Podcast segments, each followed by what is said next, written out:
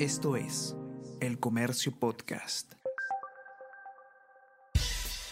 Buenos días, mi nombre es Soine Díaz, periodista del Comercio, y estas son las cinco noticias más importantes de hoy, jueves 24 de febrero denuncian que Aníbal Torres usa publicidad estatal con fines políticos. Ximena Pinto, secretaria de Comunicación Social de la PCM, acusó al jefe del gabinete Aníbal Torres de dirigir irregularmente la publicidad estatal y le invitó a dejar el cargo si no acataba sus órdenes. Primer ministro instó a ignorar criterios técnicos para no incluir a América Televisión y Canal N en una campaña sobre el retorno a clases.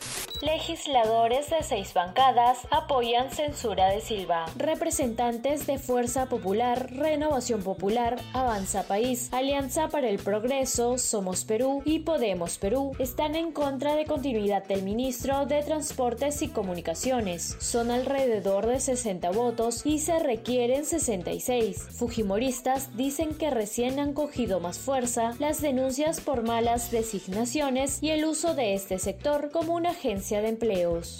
Nuevo juicio a la cúpula de Sendero por tráfico de drogas. La máxima instancia del Poder Judicial anuló el extremo de la sentencia que absolvió a los terroristas Elena Iparraguirre, Feliciano, Artemio y otros por negociación directa con firmas del narcotráfico en San Martín y ordenó a la brevedad posible nuevo juicio oral en el marco del caso Tarata.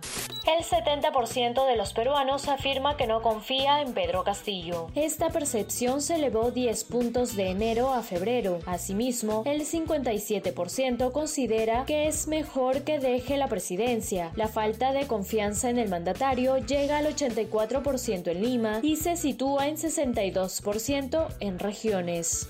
Vladimir Putin ordena operación militar en Ucrania. El presidente de Rusia ordenó ayer una operación militar especial en Ucrania para defender a los separatistas en el este del país. También amenazó a otros países que cualquier intento de interferir con la acción rusa conduciría a consecuencias que nunca han visto. Esto fue El Comercio Podcast.